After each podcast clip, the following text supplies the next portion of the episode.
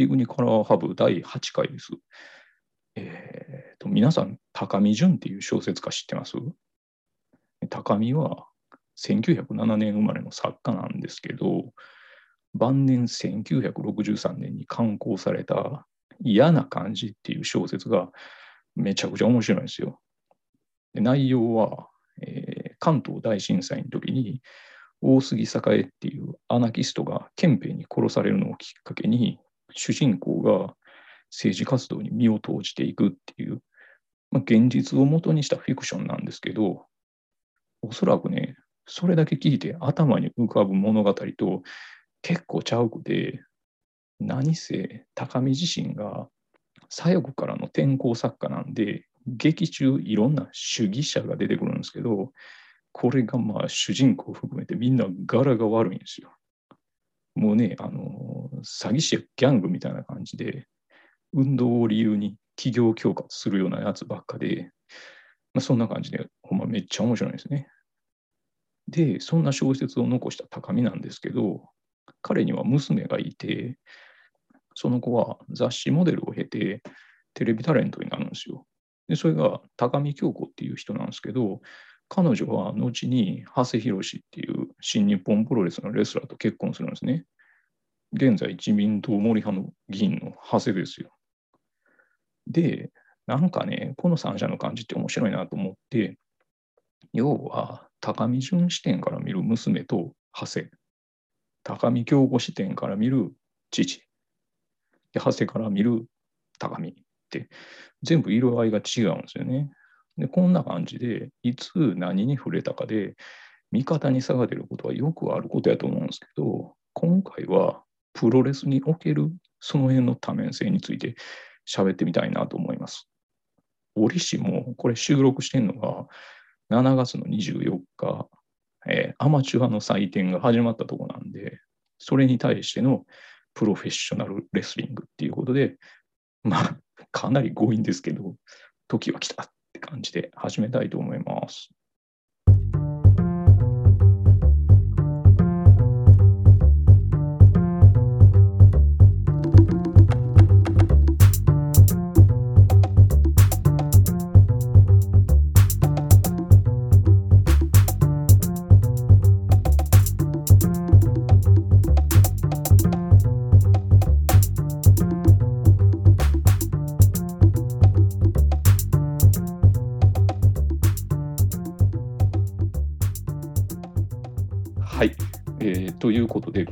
ロレスのもろもろの分水嶺について考えたいんですけど、えー、今日一緒に、えー、話してくれる方が複数名いるので、じゃあ、オリンピックに倣って、あいうえを順でいこうかな。じゃあ、まず。こんばんは、犬まぶです。えっ、ー、と、福岡に住んでる、えー、人です。はい。そして続きまして。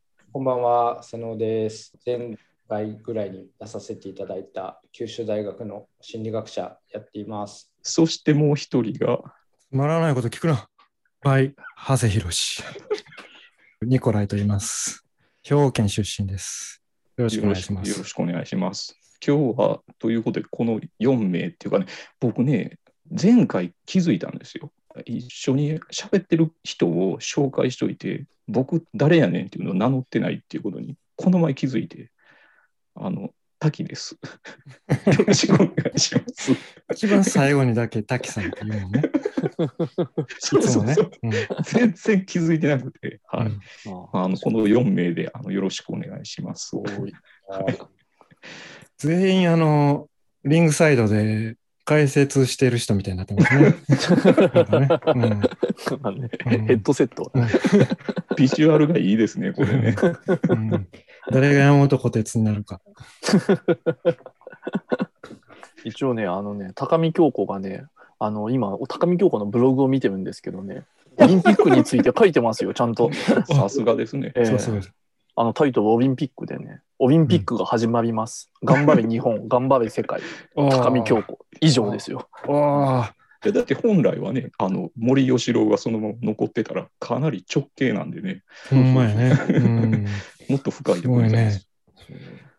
やっぱもう余計なことを言わない感がね、すごいですけどね。いいですね。うんちなみにね、ちょっと僕、枕ですっごい強引に高見純、高見京子、長谷博の話をしたんですけど、うんあの実はうちの奥さんのうん実家が金沢なんですけどね。うんおーお出たで。それは森さんじゃないですか。ほんで森さん。あのさらにうちの奥さんのお父さんが、まあ、ゴリゴリの自民党員なんですよ。おお、そりゃそうでしょう。なのなのであの結婚式の時に長谷から祝電来てました。ええすごいね。すげえ。えそのえその話をしたかったから強引にあんな枕にしました。おーあーそれでいつもあの黄色いパンツ履いて、あ、そうそう。ヒゲもね。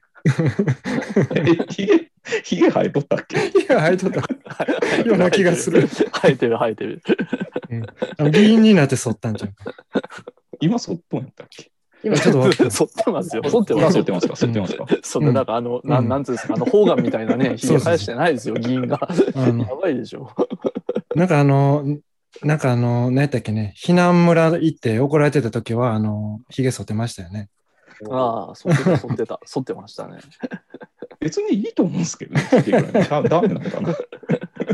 うんもともとね、タイガー・ジェット・シンとね、巌流島で殺し合いに近い試合をするような人だから、うんそんなハラスメントとか、うん。ハラスメントじゃなくて殺し合いやっとった人なんそりゃそうです。いいなって僕は思いますけどね。本当ですよ。さすが、さすがですね。うんいや、いやけどね、タイガー・ジェット・シンの、あの、とタイガー・ジェット・シンの息子さん、なんかめっちゃ事前授業カナダでやってて、カナダで、あの、タイガー・ジェット・シン学校みたいなのがあるんですよ。うんうんあ、すごいですねいや、で、なんかちゃんとね、あの、交渉がね、あの、虎の形になってるんですよね。へえ。そうそうそうそう。タイガー・ジェット・シーンはあれでしょ、あの、あの3.11の時、かなり人あのボランティアにちょっと力貸したいてね。うんえー猪木と自分の違いは、あの授業で成功したことだって、ね、今でも言うらしいですけどね。ね瀬野さん、でもまだ可能性はありますよ。うんアントン、アントン・ハイセルの可能性はまだ。え、あんたはアントン・ ハイセル、多分30代の人も分かんないんじゃいない？や、絶対わかんないですよ。だってう、んあ生まれてないんちゃうんすか？ひょっとしたら。はい本当に。ちょっとえーざくっと、えっと、皆さんのプロレスに対する立ち位置だけ聞いていこうかな。ちょっとまず僕から言っていいですか？あの流れでどう。ぞどうぞ。で僕はそんなプロレス詳しくないんですよ。高校の時の同級生がめっちゃプロレスとアイドルオタクで、で、もうか完璧でしょ。で、その、そいつが、あの、スレッカラシのプロレスファンっていうやつで、ちっちゃい時の神プロをずっと読んでて、でその流れでインディー団体見たり、で、一番ハマってたのはパンクラスで、で、パンクラスの関西の興行とか何回か連れて行かれて、うん。で、へー。あげく、パンクラス大阪ができた時に、一緒に、あの、ジムの見学とか連れて行かれた。で、その後、ちょっと総合に流れて、その頃はちょっと僕も半径はでかくなってたんですけど、神プロ買って読んだりしてた。だうんからそれぐらいですね。ピンポイントです、それぐらい。だからプロレスに関しては、すれっからしのプロレスファン的な、活字プロレス的な部分を知ってるぐらいですわ。うんはい。僕は以上です。うんじゃあ順番にもそのままあ犬丸さん行きましょうまた僕からですかね。あの今僕はリアルタイムで、えー、と見てます。で主に見てるのが、えー、と DDT とかあと NOAA とかですね。あの DDT っていうのは、えー、とサイバーエージェントグループですね。簡単に言うと。えあので、えっ、と、まあ、エンターテインメント的な団体の DDT っていうのと、同じはいくサイバーエージェントグループの、えっ、と、ノアっていう、えっ、と、まあ、全日はい本プロレスとかの、えっ、と、系譜を継いだっつっても、まあ、わかんない人にはわかんないでしょうね。えっ、と、ーうんまあジャイアント馬場さんとかの、えっ、と、流れを組んでいるような団体をうん見てるって感じですね。で、まあ、あと DDT の関連団体で、あの東京女子プロレスっていうのもあって、それもちょっと見てます。あおのう最近 SKE の人が上がったりとかあのちゃんちゃんと練習生として上がってたりとかしてるような団体を見てます。で、なんかもともとは高校生ぐらいからプロレス見始めて、で、90年代末ぐらいから総合格闘技みたいな、あの、ちあょっと見たりとかして、で、そこからずるずると総合を見つつ、えっ、と、あと、はい。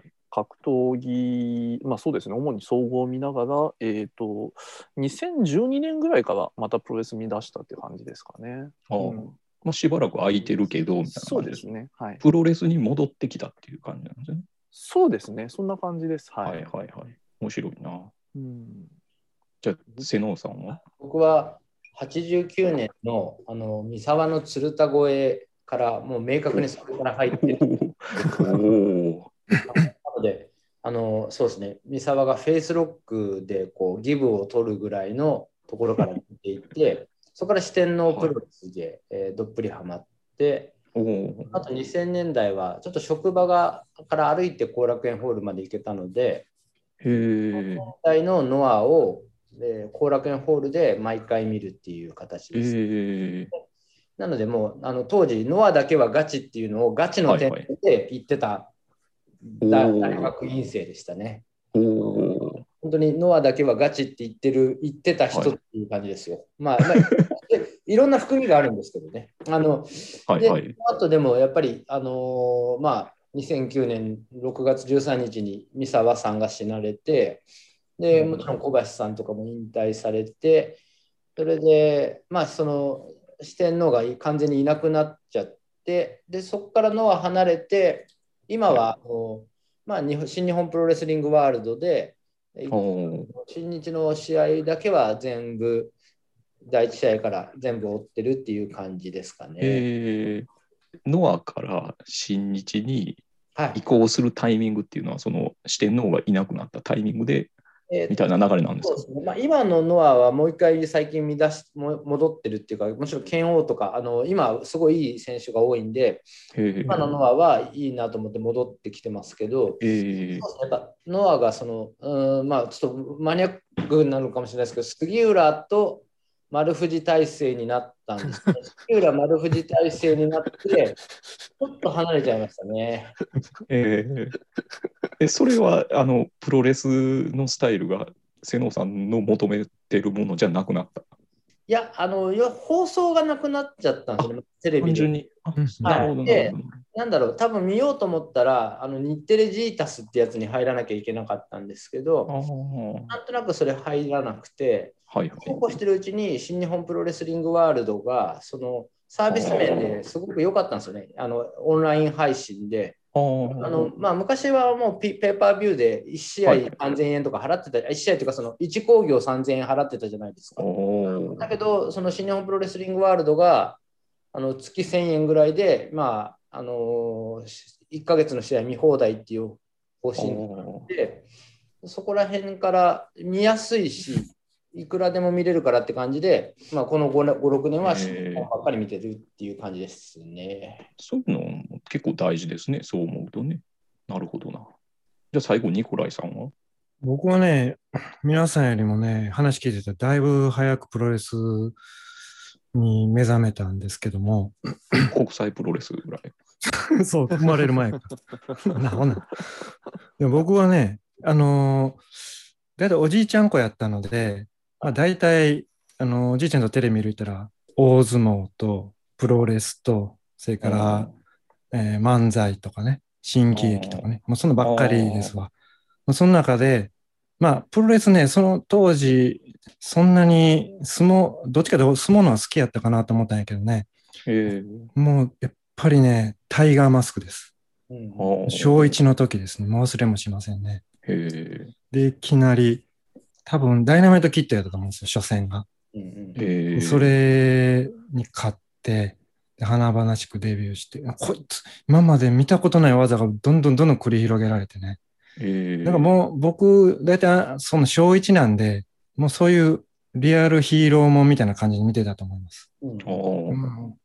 負けてもかっこよかったし、うんうん勝ってもか、やっぱりなんかあの子供心に何かに向かって戦ってるっていうところがね、何かかっこよくてね。へえ。そういう。で、あとマスクっていうのが僕の中で大きかったと思うんですよ。マスクマンであるっていうのがはいやっはいはい。ぱり変身した人みたいな感じで。なるほどな。そうなんです。それで、でもね、その何年か後にタイガーマスク引退するんですね。はい。で、ちょっとかなり残念やったんですけど、で、で僕全然その後 UWF とかができたこととかあんまり知らなくて。でそうし、そうこうしてるうちに2代目タイガーマスクがね、全日から出るんですね。ああ。ん。で、また、それでこ、あのーまあ、全日もかなり食い入って見るようになって、で、瀬野さんおっしゃる通り、四天王とか闘魂三重士のところがもう僕の中でも最大のピークで、うんうん。あの辺が大好きやったんですけどもね、なんかと同時進行してリングスとかあパンクラスとか K1 とか出てきたときに、なんか友達がどんどんそっち行くんですね。ーはいはいはい。あれって、でも僕は全然そっちに、なんか見るメディアもあんまりなんか、なんか結構ケーブルテレビとかでやってるらしいとか、はいはい。なんかそんなんで、僕も家がそんなん入ってなかったから見れへんし、じゃあちょっとその辺、あの、どうなんですか？犬丸さん、瀬能さんは、その、マスクマン幻想みたいなとこありました？やっぱ惹かれるのはマスクマンみたいなのは今日ね、結構わかる部分はあるんで。僕、うんうんうんうん。あの、僕、グレートサスケがすげえ好きでしたよ。あうんあのーたまたまうちがケーブルテレビが引いてあって、はい。それであのガオラっていうチャンネルが、見られたんですよ。で、それの中で、道のくプロレスをはいはい。中継するのがやたらあって、で、それでよくサスケは見てましたね。うん。えーサスケはいいなって思ってましたよ。うん。あれはやっぱりなんかね、あのマスクはかっこいいですよね。うん。サスケのマスクかっこいいですね。ね、んあれよくできてますよね。はい。うん。当時、僕銀に立候立候補した時びっくりしましたけどね。はいはい。あれでマスク脱げ、脱が、脱ぐ脱がないみたいなので結局やめちゃうとか。ありましたね。すげえ話だなと思ってましたよ。うん。そうそうそうそう。いややっぱいいっすよね、マスクマン。瀬能さんどうですか？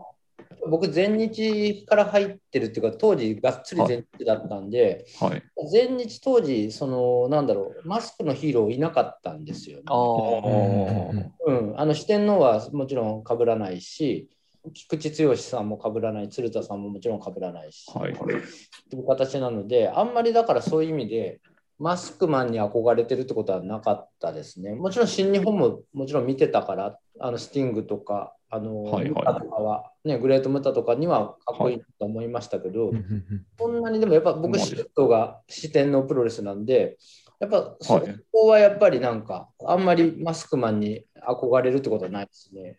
面白いですね。はマスクマンを求める感じっていうのは、非日常性を求める感じがい。うんうん。あるかなと思ったり。うん。でも、ただね瀬能さんは、はい。これ、活字プロレスなんですけど、ショックやったのが、佐山は実はマスクを脱いだときに、メキシコプロレスをボロカスに言うたらしいですね。うんうんあ、そうなんですか？そうそうそうそう。それで結構メキシコプロレス幻想がぐざーっと冷めたっていうね、があって、だからそれは僕知らな知らなかったし、まあ、当時小3やからね、知らなくてよかったと思う感じで。そうそう。まあまあ、後のね、そうんの狭山の経歴を考えると、そうそうそう。まあ、分からんではないんですけど。お笑い芸人さんが、あの、狭山の、あの、これが本当の蹴りみたいな動画であるじゃないですか、狭山の。はいわあの笑えるなんかぶん殴るやつとか。はいはい。でとかがなんかお笑い芸人さんがネタとかにしてて、なんかああいうなんかああいうのがはいなんか誰でも YouTube とかで見れるはい時代だったっていうのがなんか一つなんか時代の。大きい違いで、なんかそれ犬丸さんにも話すんですけど、昔なんか U, U ですごい試合があったらしいとかうんうんうんうん VHS がクラスで回るみたいな感じだったけど、だからもう今はもうね普通にそういうのが全部 YouTube で見れるから、そうなんですよね。本当木村と力道山の試合とかもそうそうそう。まさにそうですよ。見れますからね。あもう今のファン今、今からファンやりますっていう人って、はい昔と全然違いますよね。うんもう確かにそうで。すよね。うん本当、3週間でも YouTube 見まくったら、かなりあっという間に終えるっていうか、そうですよ。僕なんかその高校の時に、そのプロレスオタの友達に、朝までファミレスで YOU はいかにすごいかみたいなの語られました。そんなのがなくてもいいっていうことですからね。そうですね。軟禁ですからね。僕はあの YouTube っていう存在を初めてしたときに一番最初に調べたのはやっぱりプロレスの過去の試合でしたね。うんうんああ。すごいな。うん、本当に嬉しかったですね。あでもやっぱマスクマンとかってなんだろう、その幻想を抱けるっていうのはありますよね。だからありますよね。どんどん幻想が抱けなくなっているじゃないですか、そのプロレス。だから、いわゆるその新日本の幻想が抱けなくなったから U が生まれて、プロレスに対するこう幻想を具現化するのはマスクっていうのは一つの手段ですよね。一番わかり。りやすいですよね。うんうんうんじゃあそのプロレスってその、まあ、試合があるということは勝ち負けが発生するじゃないですか。その勝ち負けに対してどういうふうに見てたっていうのもちょっと気になるところですね。うんすごい純粋な気持ちで勝ってほしい、負けて悔しいみたいなのがずっとあったのかどうか、どうなんでしょうかね。うんどうですかね。どうですか？どうだろう。いや、けど多分、僕は割と高校ぐらいの時は、えっと、普通に、あの、まあ、なんかグレーだけどよくわかんねえなと思ってましたね。けど、まあ、はいはないんか勝ち負けがあるのかなっていうのはぼんやりと思ってたんですけど、はい。まあ、なんか、あの、まあ、割とはっきりと、えっと、あ、まあ、ブックみたいなのがあってみたいなのを認識したのは割と遅くて、えっと、大学生になってからかな。大大学1年か2年ぐらいの時ですかね。ちょうどなんか、あの、はいはい安倍とかを読んで、あの、当時、田中忠っていう人が、はい。シュート活字っていうものがあってですね。はいはいはい。そうそうそうあってですねっていうのもあれですけど、あの、まあ、要はそのなんか、プロレスっていうのを、えっ、と、勝勝負的なものでもなく、まあ、要はエンターテインメントとして、あの、楽しめよと。はい。で、えっ、と、当時、えっ、と、WWF か。WWF は、うんえっと株式公開する際に、あの、うん仕組みを全部カミングアウトしたぞと。うんうんで、えっ、と、まあ、その前提でみんなエンターテインメントとして楽しんでるんだから、うんえっ、と、日本でもそうなるべきじゃないかみたいなことを書いてる人がいたんですよ。ありましたまあ。うん、そうそうそう。で、それ読んで、ああ、まあ、確かにそうだよね、みたいなことを、ううんん思った記憶がありますね。うんなんかその辺のね、境目が面白いですよね。うん。ぼ僕、ちょうど高校の時に、こうめっちゃ覚えてるんですけど、あの、と新日の対抗戦があってインターの対抗戦があって、で、武藤と、えー高田、どっちが勝ったみたいな、翌日に、その、プロレスファンがめっちゃ湧いたみたいなの、すっごい覚えてますね。だから、それからしやのに、でもそこはやっぱりまだ明確じゃないような時代ではあったっていう感じですね。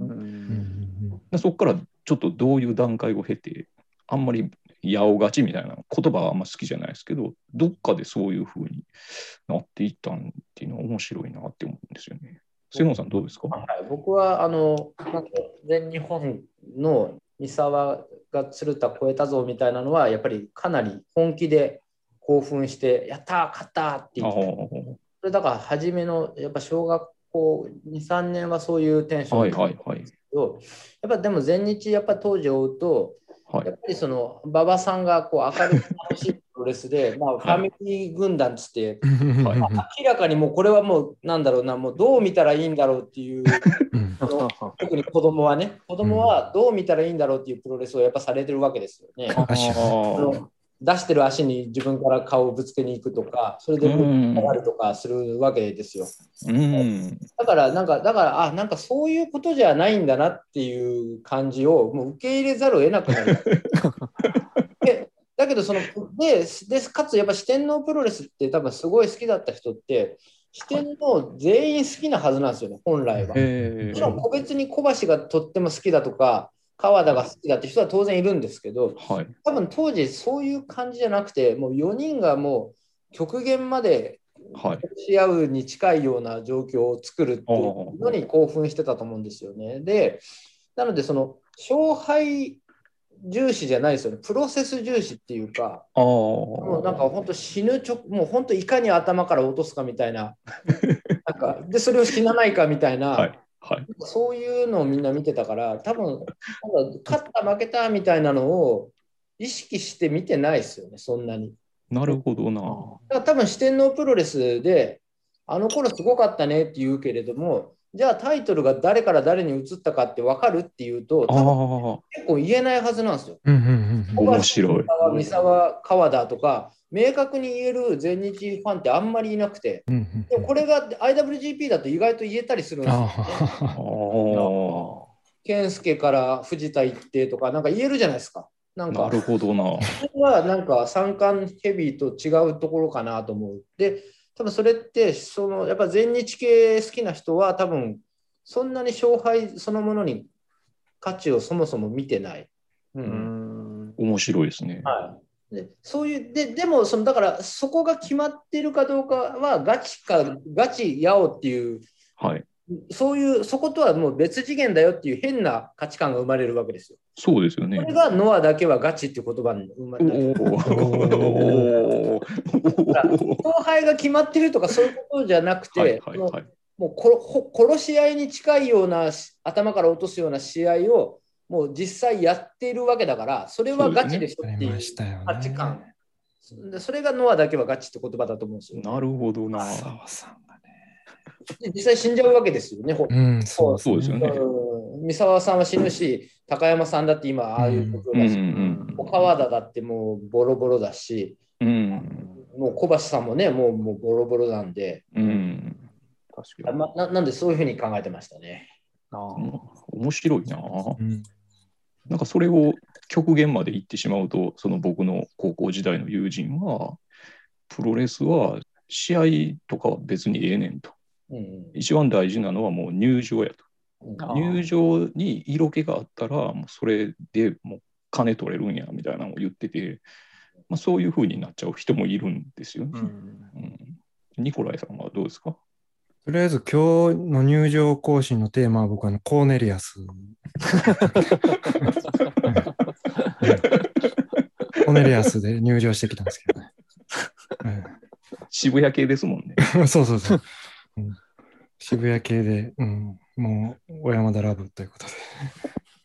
まね、90年代はそうですよね、四天王と、あのあれですよね、三重視の時代ですもんね。そうですね。はい、さっきのあの、瀬能さんのお話、すごく感銘を受けて、特にあの、四天王が活躍する少し前っていうのが、やっぱりあの、天竜離脱というか、全日のエネルギー源の一つをね、もう失うことになるんですよね。で、馬場さんは結構天竜、鶴田より天竜を買ってたらしくて、もう次期社長は天竜と思ってたらしいんですけど、それが抜ける。それぐらいみんながもうざわついたところで、まず、三沢はタイガーマスクを脱ぎ、もうここで本気出さないとってなって、で本当はね、川田が昔タイガーマスクになるんじゃないかとか、なんかそんな噂もあったらしいとかね。やっぱあの辺ってすごい切磋琢磨してて、それがやっぱり今しかないっていうところで、あのパワーが出たんじゃないかなっていう。やっぱり天竜は、まあ、どういう意図で出たか僕も詳しく分かんないですけども、まあ、あの出たおかげの四天王なんだろうなっていうのあが、思います。いや、そそうですね。絶対天竜革命そうですよね。がもう四天王のうん原点だと思いますよ。うんはいなんかその全日っていうのは常に猪木が、なんていうんですかね、もうドラマしかないというか、もうむちゃくちゃしないと新日じゃないぐらいの感じじゃないですか。うんだからもうすぐ仕掛けてくるんですけど、全日はやっぱりこう常にこう、いい意味でショーマンスタイル。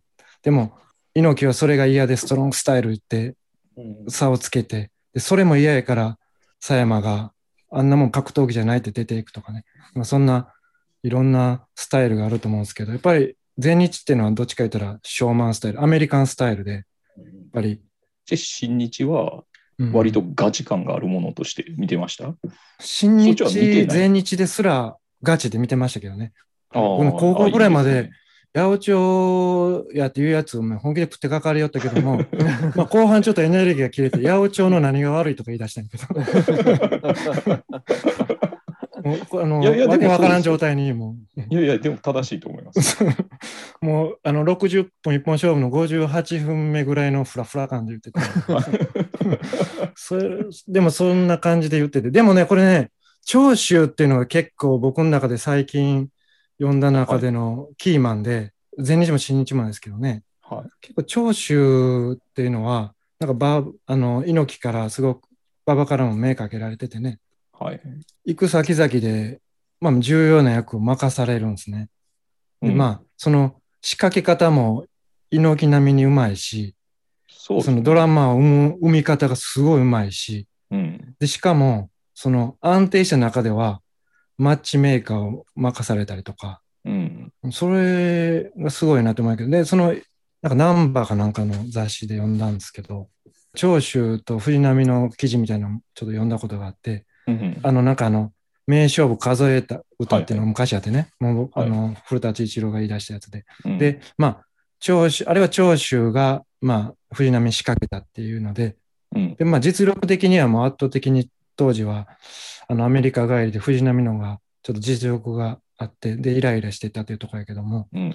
なんか、3戦目ぐらいの時に、水も甘いも裏も表も知ってる長州が、藤波に勝った時に本気で、マサ斎藤に、やったーって言ったっていうのを藤波が書いてて、藤波が書いてた。藤波が書いてて。で、まあ、藤波はもう天然なんでねまあ、あの人天然やと思うんで、うん何もそういうあの長州みたいにちょっと計算っぽくできへん人なんで、何も分からへん感じで書いてんやろなと思う。そういうのもなんかすると、まあ、やっぱりマッチメイクとかあったって、なんかどんなことで勝敗つくか分からへんっていうところは、まあ、みんな許してるんかなっていうのが、あ、なんか僕が思ってた通りでちょっと安心したというか、八百長があること前提でも八百長通りいかへんっていうところを見れたときにすごい幸せ感があったんで、そこのドラマとか、うん、それはす、そういうのに年に何試合かあって嬉しいっていうのが、まあ、年間 MVP みたいに選ばれたらもっと嬉しいとかね。そういうのがそうですよ。ありましたね。僕なんかは、もう完全にね、その、スレッカー氏のプロレスファン、これ今日何回言うねんいう話だけど、やっぱ、行間をすごい見たいと。そうそうそう。なんか、おかしいぞみたいなのをすごい見たいんですよね。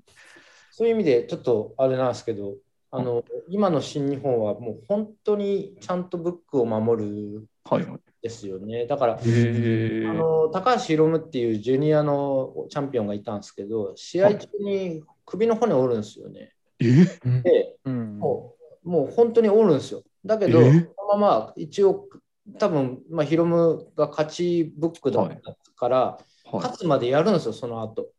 い。すごいまあ、そうやよくやれたと思うんですけど、はいなんだろう、もうなんていうのかな、それぐらいなんていうのかな、もう、はいブック遵守っていうのが、えなんかすごいな。は本当になんかイレギュラーなことがい。起こらない。昔だったら、だから長州顔面蹴り事件とかあるじゃないですか。ああいうのが起こるかもしれないっていうはい時があったじゃないですか。はい。うん今はちょっとありえないなって感じですよね、そういう。えでも、なんか逆にありえないですよね。すごいな。いやだだって今のゼノンさんの話もほらあのアクシデントはありえないって言ってるけど首の骨折れたこと自体は 結構なアクシデントですそれでもブックを遵守するっていうのがある意味アクシデント感もありますね。うんえーすごいな。だか怖い。ら昔やったらね、それでサラリーマン的なプロレスっていうのでうん言われてもしょうがないような展開やと思うんですけど、うんそこまで度を超えてしまうとプロレスやばいなってなりますね。うんすごいなアクシデントあんま確かに最近ないかもしれないですね。まあ、どうなんでしょうね。よしこの生産時ああ、うんうんうん。そうですね。あの、数年前、4、5年前かな、はいに、はいあの、スターダムっていう女子プロレスの団体で、はいえっ、と、まあ、よしこっていう、えっ、と、最近だと、えー TikTok とかで、あの、はいまあ、めっちゃいかつい顔なのに、えっ、と、なんか、メルヘンチックなスイーツを作る、えー、と女子プロレスラー、まあ、割と人気の人なんですけど、知ってる、うん。知ってます？その人は知ってます？その人が、えー、と安川、えー、とアはい。アクトだっけな？とかいう、はい。えー、とプロレスラーの人を、えーとはい。まあ、本当に凄惨にボコボコにして、えー、と安川は、まあ、引退に追い込まれたっていう試合はあったりとか。それってちょっと前ですか、ちょっと前ですね。うんどれぐらい前かな？45年前じゃないかなでえっ、と、えーうん、でよしこはそれで、はいえっ、と一旦引退するんですよねはいはいはい。はい。で1年ぐらいしてまた復帰してっていう形で、うん、え、すごいな。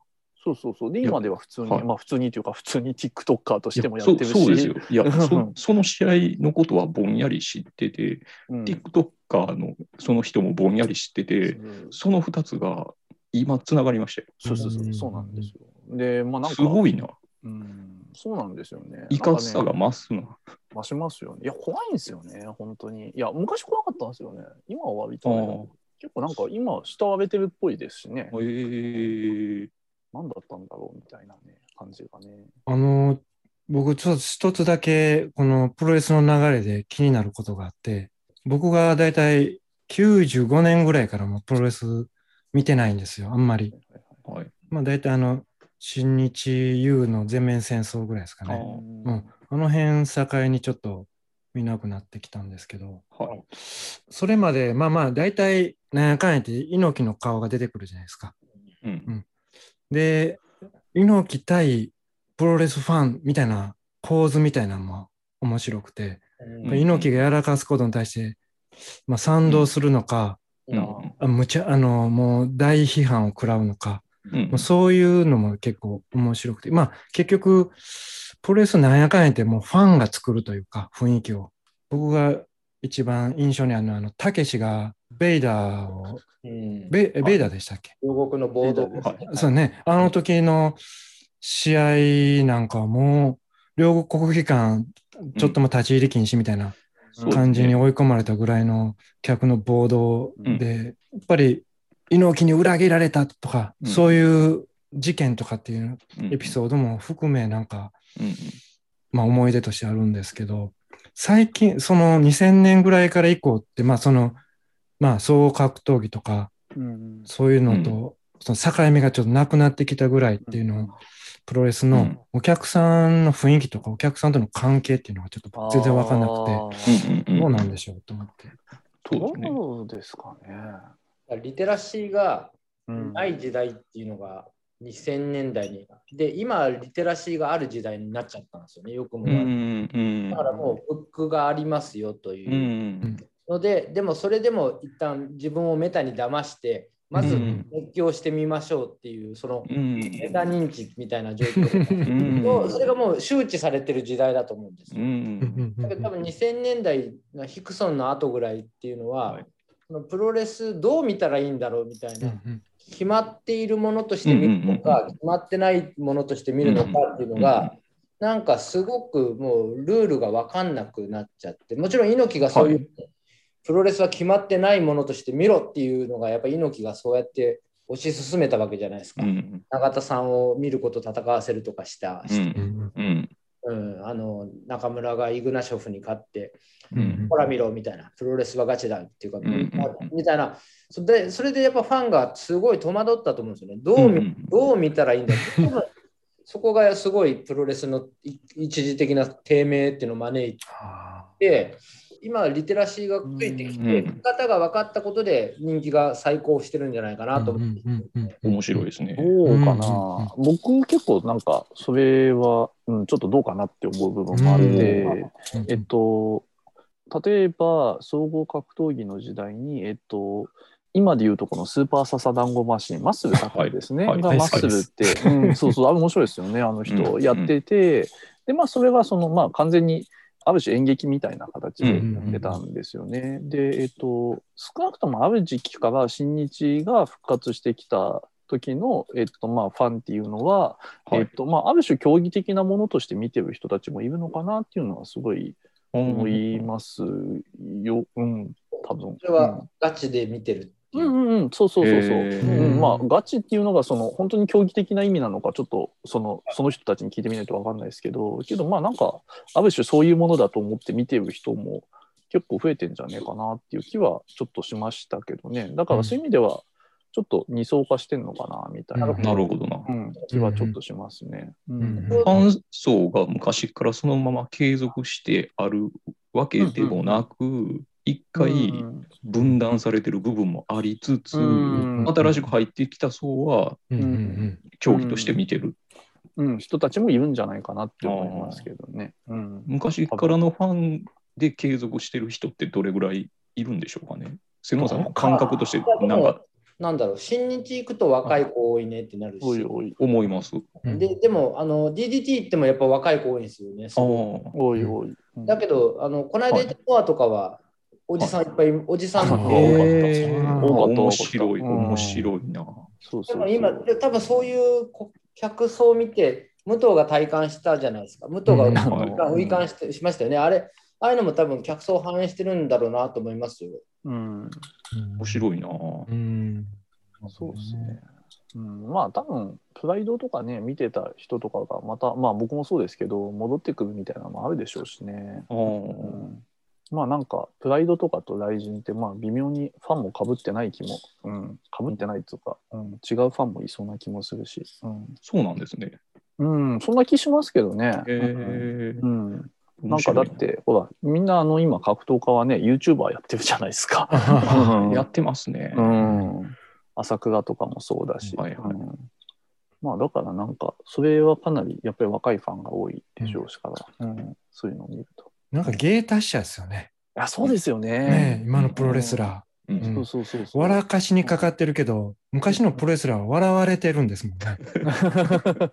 そうですよね。ここが違うなと思って、なんかそこがな、なんかあまりグッと来ないというか、いや、でも分かんないですよ。分かんないですよ。わかんないそれももしかしたら幻想があるかもしれない。ああ、幻想か、ああ、なるほど。長州だけはちょっと僕信用ならんと思ってるんで。いや、投手はあれすごい、あれすごいと思いますよ。あれ、笑割れてる風に見せてるけど、ずっと笑わせてる人じゃないですか。いや、そうですよね。長州はそうですね。生とか笑ってるけど、うん。あれ笑わせてるんですよ、長州、絶対。うん。絶対そうっすよ。うんあれは間違いないですね。ねえ。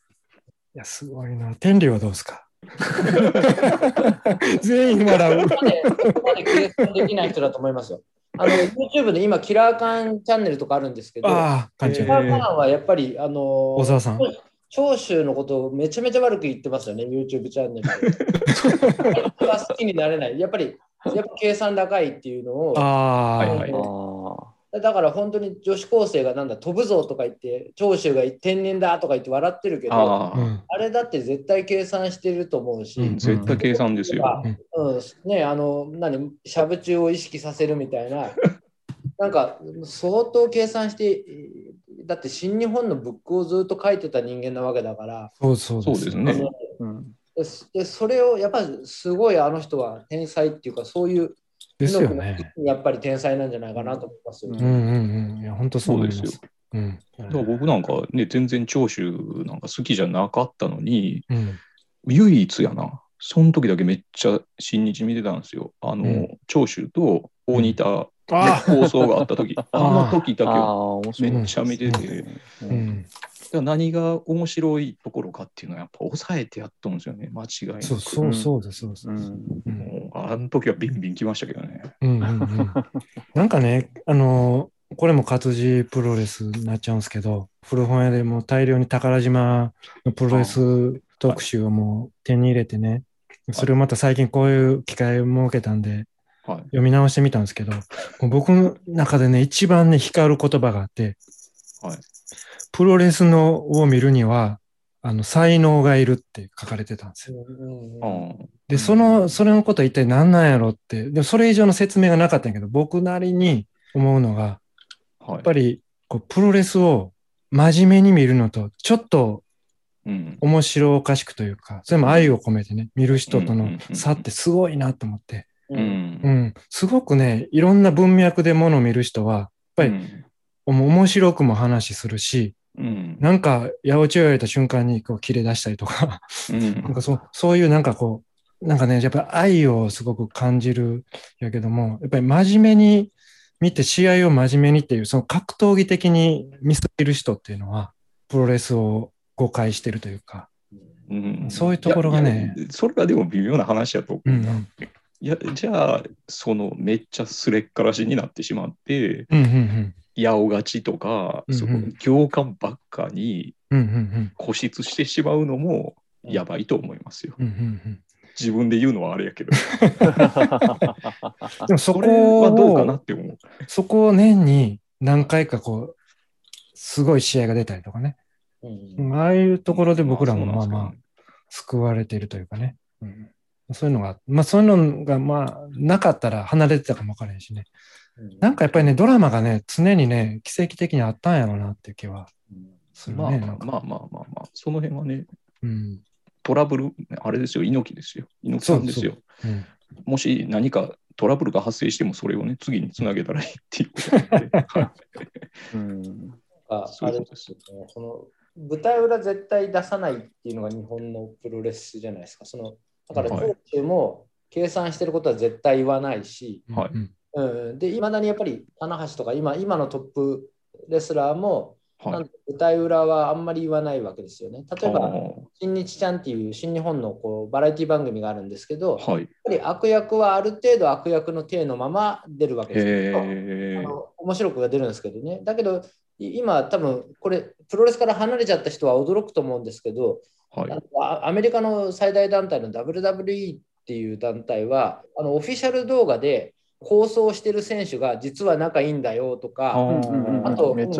中村選手があの WWE ってあのそこそこ活躍してるじゃないですか。うんでもやっぱり中村がそのもうキャラ作りが大変だったんだよみたいな動画もあるんですうんよね。それがやっぱりなんだろう、もうそういうの言っちゃうんですよ、もう今の WWE は。だから、日本もそれを追随する形になると、もうなんだろう、本当になんどう見たらいいのかっていうのが、もう選択肢がどんどん減るっていうかそのうん、すれっからしで見る以外なくなってくるような時代が徐々に来るんじゃないかっていう。うんうんでも一方で、競技として見る、そのスポーツとして見るみたいなのはあり得るかなと思いますね。それかもうほんまに逆に、まあドラマですよね。うん、うんそうそう、演劇ですよね。演劇ですよね。うんうんうんそのアメリカがどうなんかわかんないですけど、日本人のプロレス館でいくと、仮にガチガチの演劇でしてしまっても、今の状況だと、そこでどっかこう、行間の何かを見出そうとしてしまう人とかはいそうですよね。まあファイティングオペラっていうね、あのハッスルっていうのありましたよね。ありましたねあれはだからもう完全にその演劇として見見るプロレスっていうのを提案したわけですよね、2000年代。そこがエポックですよね。うん、だけど失敗しまし、まあ、失失敗敗ではないけど、っていうかね失敗ではないけど、うん、継続はしてないですよね。はい、そうですそうですね。そうですね。まあ、いろいろね、工業的な問題ですよね、あれね。うんうんうんうんまあ基本金かかるんですよねやっぱああいうのやろうとすると、はいはいはい。うん、だからね多分ああいう路線をやろうとすると例えばそのライバルってなんだろう今だとえっ、と2.5次元ミュージカルとか、あうんあーそういうものが多分あのライバルになってくるわなるほどなけじゃないですか。あ、うんなるほどな。でそういうものに、えっと、なんていうか、対話レベルだけの投資とかをできる人たちがどれぐらいいるのかみたいな話になってくるんじゃないかな。はいはいはい。で、多分それって、えっと、総合格闘技のとライジンとか、まあ、プライドとか K1 とかもそうですけど、あれはテレビベースじゃなうんいですか。うんだから多分テレビからお金引っ張ってくるしかうんなくて、そうすると、まあ、あの、ハッスルとかそうでしたけど、テレビの人気者をこう次々に出し続けてみたいな、そういう世界に多分ならざるを得なくなるんじゃないかな。うんうんううん。んそうじゃないとこでお金をどう引っ張ってくるかみたいなところが考えなくちゃいけなくなるような部分になってくると思うんですよね、日本でそれをやろうとすると。うん。多分邦画とかの話と近いのかもしれない、もしかしたら。ああ、うん、制作委員会。あそうそうそうそうそうそう、はいはいよ要はそういう感じの、うんお金の引っ張り方になるような気がまあ施策委員会じゃないかもしれないですけどただ、うんうんまあ仕組みとしてはそういうね。システムでっていうことですよね。うんうんなるほどな。になりそうな気がしますけどね。うん。じゃあそうなると余計にあれですね、なかなか行間が生まれにくくなりますよね。うんうんうんそうですね。でもやっぱその中でもこう行間を求めてしまう。あ、たそうだとっていうのはありますよねうんうんうんなんかこの感覚って何なんでしょうね。不思議やなって思いますよ。うん確かにそうですね。すっごい謎。うん普通にそのままの予定調和までって言ってしまうとちょっとちょっと違うんですけど決められたものを見るだけでも全然面白いのに、何かこうその間にアドリブ的なものを求めてしまう。うんでも漫才とかでもあるじゃないですか。うんあのアドリブっぽいあことをやるってあるじゃないですか。うんなんか思わずうっかり笑ってしまうみたいな。うんあれもおそらくブックがあるんやけどそういうのを作り手は入れるっていうことはそれを求めてる人がいるから作るわけじゃないですか。その構図ってなんか不思議やなって思うんですよね。うん何なんでしょうねあれうね。んけどどうなんでしょうね。あの、なんだろう。えっ、と、もうまた固有名詞が出てこないんですけど、あの、ジャイアント馬場のアメリカ時代の、えっ、と、話を書いたノンフィクションがあるんですよ。えっ、と、うん1900何十何年のダベダベシリーズってあの、はいはいはいはいえっとその中で1900何何十何年かのジャイアント馬場っていうのがあって、え多分64年ぐらい。いや、もっと64年かな、うん、それぐらいかもしれな64い。うんはい。そうそう。で、まあ、その中で、あの、まあ、作者が書いてて、ああ、なるほどなと思ったのが、はい。結局、その、アメリカではプロレスって、いわゆるその、はい。労働者階級が楽しむ、うん。えっ、と、まあ、あ、まあ、水戸黄門じゃないですけど、まあ、うん。すごい通俗的な、うん。えっと、エンターテインメントなんだけれどうん。もうん、それが日本に来て、えっと、まあ、ある種サブカルチャーみたいな形になっていったと。うん、多分サブカルチャーっていう言葉の意味もちょっとまあ、うん多分日本的なあの意味合いなんでまたちょっと変わってくるとは思うんですけど、まあ、ただそういうことを書いていてえっ、とまあつまりなんだろうな。時代劇とかそういった意味合いのものだったはずなのが、まあ、もうちょっとそのある種の文学的なものだったりとか、うん、まあ、ちょっとひねうがった見方ひねった見方とかうんをされるようになってって、うん。まあ、なんかあのそういうところがやっぱりだいぶこう馬場の感覚とちょっと違う部分もあったんじゃないかみたいなことが、うんまあ、その中では書いてたんですけどただ確かにその見立ては結構あるかなっていう気は、うんしていてでなんでそう思ったかっていうと僕はあのアメリカのテロが起きた時にあの、あの後の WWE がどういうふうな放送をしたかっていうののなんかその観戦記みたいなのを書いてた人がいたんですよネットで。うんえ面白い。そうそうそう。いや、で、あの、WWE って、えっと、要はあの人たち、あの人たちっていうか、ビンス・マクマホンって、あの、まあ、要は WWE の社長はめっちゃ共和党支持者なんで、うんあの、で、まあ、当時、いわゆる愛国的な、あの、まあ、やっぱ興行をやり、はい、あの、まあ、そういうメッセージを出して、で、しかも、あと、アラブ系の、えっと、ギミックのヒールレスラーとかをめっちゃ出して、すごいな。なんか、そうそうそう、それをこう、なんか、あの正常期を持った誰かにこう殴らせるみたいななんかそういうふうな試合とかをやってたらしいんですよ。でこれはなかなかすげえなって当時読んでてちょっとびっくりしたんですよね。うん、あこういうノリでやるんだみたあいあ、なアメリカすげえなみたいに思って。アメリカすごいな。やっぱそうそうそうでまあで多分今は全然違うと思うんですけどただそういう感性でやっぱりそのアメリカのプロレスっていうのはやっぱりまあ一時期はあったんだなと思って。うんやっぱりテキサスのなんとかっていう外国人あのレスラーが必ず出てくるもんね。南部うん確かに南部の白人受けそうな。うんそうですね。当時は情報がね、そのた横につながっていかないから、もうそれぞれの地域のチャンピオンっていうのがいるわけですよ。ああ。うんうん、だからそういう各地の地方になんかすげえやつがいるみたいなああ、になるんですよね。夢がありますね。ご当地キャラみたいな。ええいいですね。え日本でなんかやっぱりプロレスがサブカルっぽくなってくるのって、でもやっぱり僕、猪木からだと思うんですよね。うんそうでしょうね。もともとプロレスって野球の次ぐらいに放送されたわけですよね。あれっうんうてんもともとその読売テレビっていうかそのいわゆる今の日テレが、うんまあ、当時教育テレビっていう教育を扱うテレビとされてたわけですよね。で、で教育コンテンツな。はい、で教育コンテンツとしてスポーツは教育だっていうことにしてあでスーポーツコンテンツとして時間の尺がある程度あってあの計算できるものっていうのの野球に手出してでその次が次何かって言った時にプロレスに手出してたんですよね。でなるほど時間計算できますもんね。うん。うん、それぐらいだからなんだろう本当はもうめちゃめちゃ上級コンテンツとして導入されるわけですよね、日本の。で視聴率もべらぼうにいいわけですよね。うん。だだけど今なんかすげえ怪しいものっていう感じじゃないですか。やっぱまだやっぱりなんかプロレス好きっていう公言するのは芸人だったりするし、正直やっぱ大学教員とかでプロレス好きっていう、なんかやべえ人っていう感じじゃないですか。うん多分この流れって絶対やっぱ猪木が作ったよなと思うんですよね。うん、で僕のゼミの先生もね、怪しかったです、確かに。あのプロレス好きやったんでね。怪しかったです。犬丸さんがそのアメリカで馬場が感じたそのプロレスと日本が違うっていうのにうんこうずっと違和感を感じてたっていうのは多分まさに馬場と猪木のこう反目っていううんかあるんだがこのなんだろうどっちかっていうと猪木がムード的に勝ったっていうのがうんサブカル的な感じを作ってるんだろうなと思うんですよ。うんそうでしょうね。そうですよね。きっとね。なんかプロレスといえば、まあ、サブカルにつながるかどうかで、僕はちょっとつながるかなと思うところがあって、やっぱぱりこう、名台詞とか、うん。うん、そういうのにすごくしあの期待するというかね、うん。まあそのまあ、そうですね。ネーミングとかね、うん。あそこにみんなグッと来てると思うんですよね。うんうん。うん、そうあの日付の言い方とかね、ううんん。1.4とかね、あああいうのも含めて、なんかこのあの癖がね、うん。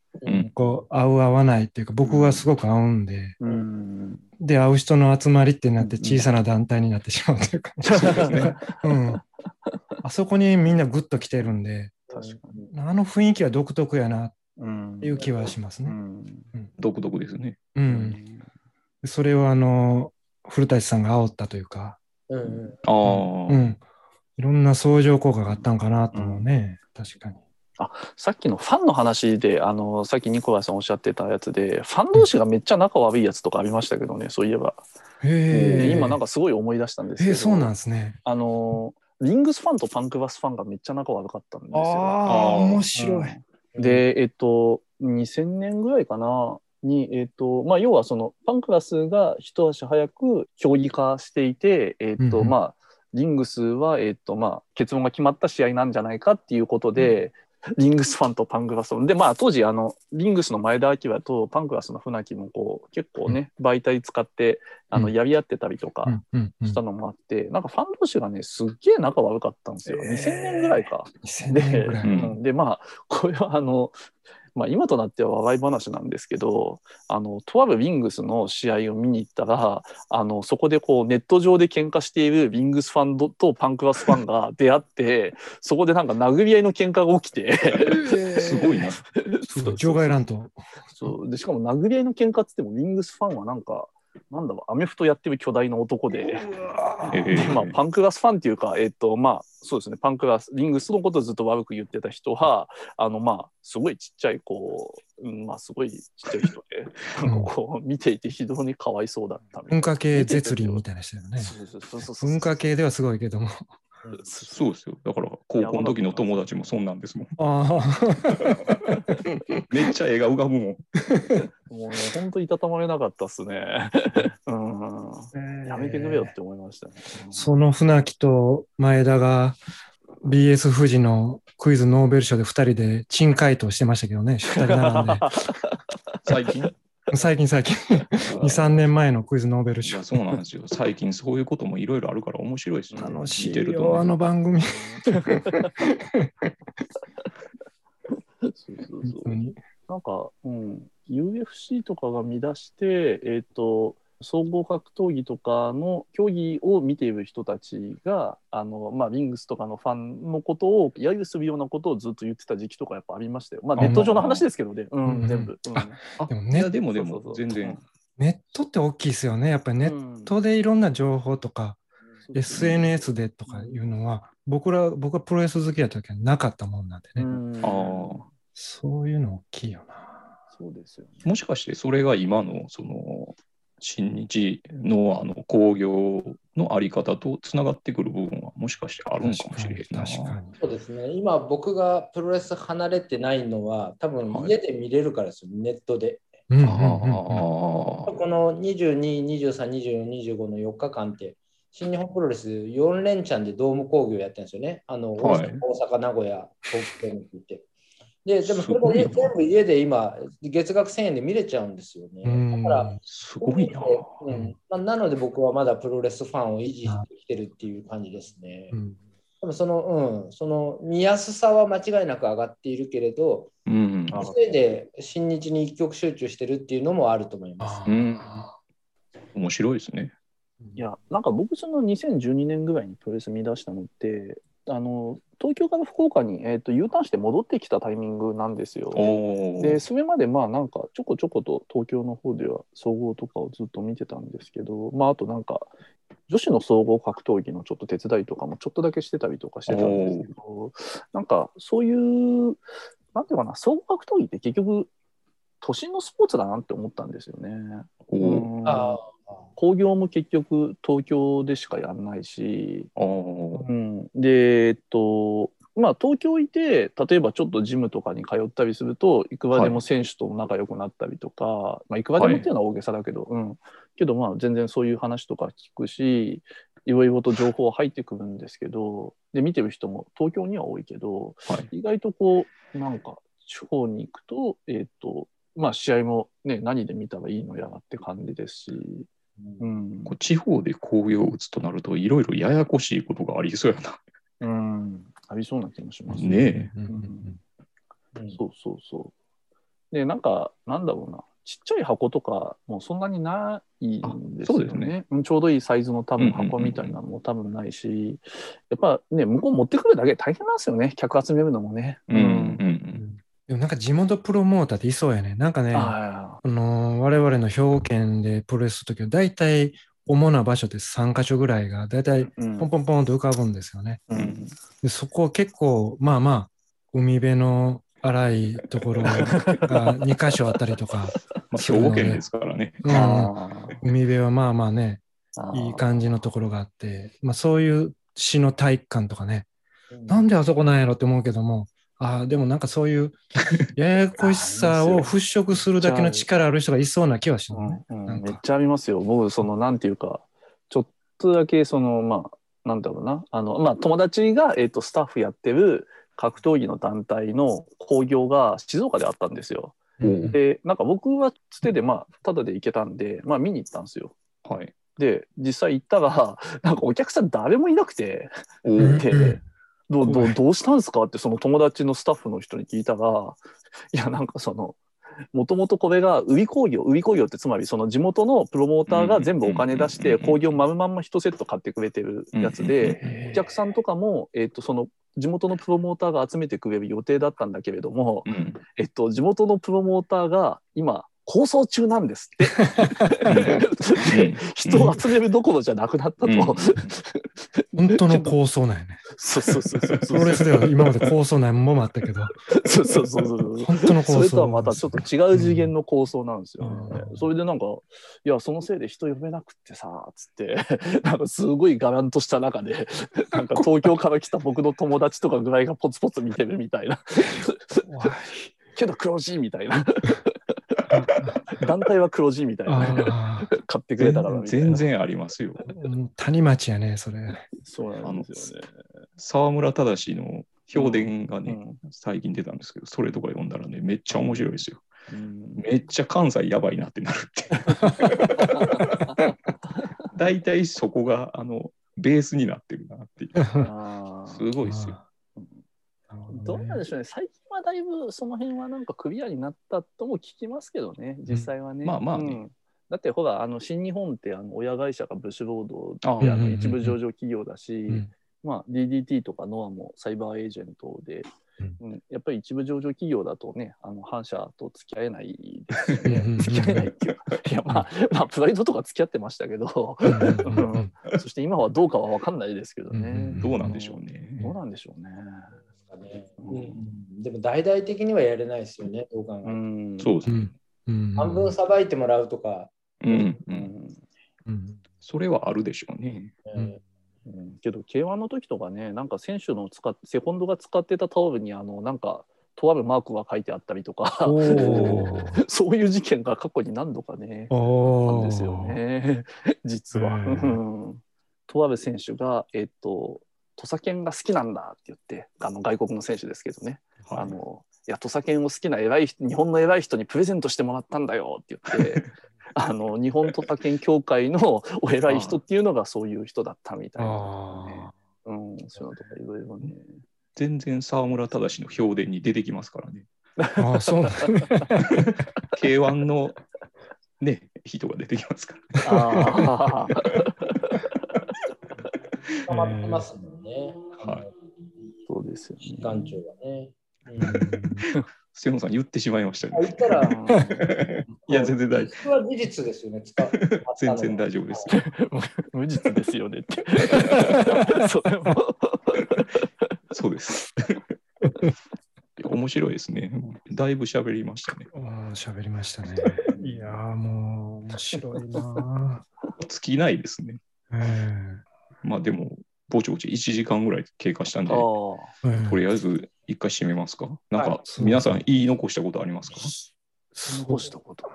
残したこと。言い残したこと？言い残したこと。もう、うん。大丈夫ですか？まあ、あるといえばあるし、ないといえばない。そう、あるといえばあるし、ないといえばない。いこれ無限にやれますからね。あ無限ですよね無。限にやれるから、うん。あのいあるとそうですね、そう。だから、言い残してると言ったら無限に、無限に。今日は、あの、瀬野先生にしたら、こう、概論やから、次から格論に入るって感じでしょ。そうですね。しうん四天王の一人ずつ喋ってください。エンジャラス系 いいですね。うん。ラーメン屋の経営とかにもね、ちょっといろいろ語っていただきたいところですね。いやいや、まあまあ、とりあえず今日はこんなぼちぼち。うん、テーマ、テーマというか、うん。ほんまやな。ほんまやな。分水嶺。実はね、あのプロレスの分水嶺って何かっていうのは、うんこの度4人で喋ってきたじゃないですか。はいすっごいあのアドリブっぽく喋ってるけど、うんもしかしたらブックがあるかもしれないっていうことですよ。ふざけたこと言ってんじゃねえとこら。そこの 行間をうん楽しんでもらったらええかなっていう。そこは分水嶺ちゃいます？何こら、タコこら。長州。メガネが曇ってきた長州って言うた時点で何かあるってことですからね。これそうですよ。うんパンチラインが多いですからね。まあそんなとこでいいですか。いやー楽しかった。まあ、あの、ニコライさんのとこは編集してね、全然喋ってない。そうそうそうそう。あの、ま、あのマスクマンなんで喋れないっていうことにしちゃってます。まあまあ、とりあえず、あの、そんなところで、あの、はい。この度は締めますわ。あの、またはいメールアドレスと、ハッシュタグ分水嶺っていうのがありますんで、何かあの、ご意見、ご要望ありましたら、あの、うんなんかメッセージいただけたらありがたいと思います。はい。いや、なんかもうちょっと固有名詞に全部注釈をつけていけばよかったかなって思いました。ああ、いいっすね。うん。小さい時の紙プロのように。本当はね。まあ格論ですよ、それ、格論。まあまあ、とりあえずあの今日はそういうことで、えーっと、今日は、えーっとターキーと、えー、沼と瀬能とニコライでした。ニコライさん喋った時なんて声が割れるんよ 電流現象。電流現象です。いや、ありがとうございました。はーい。あ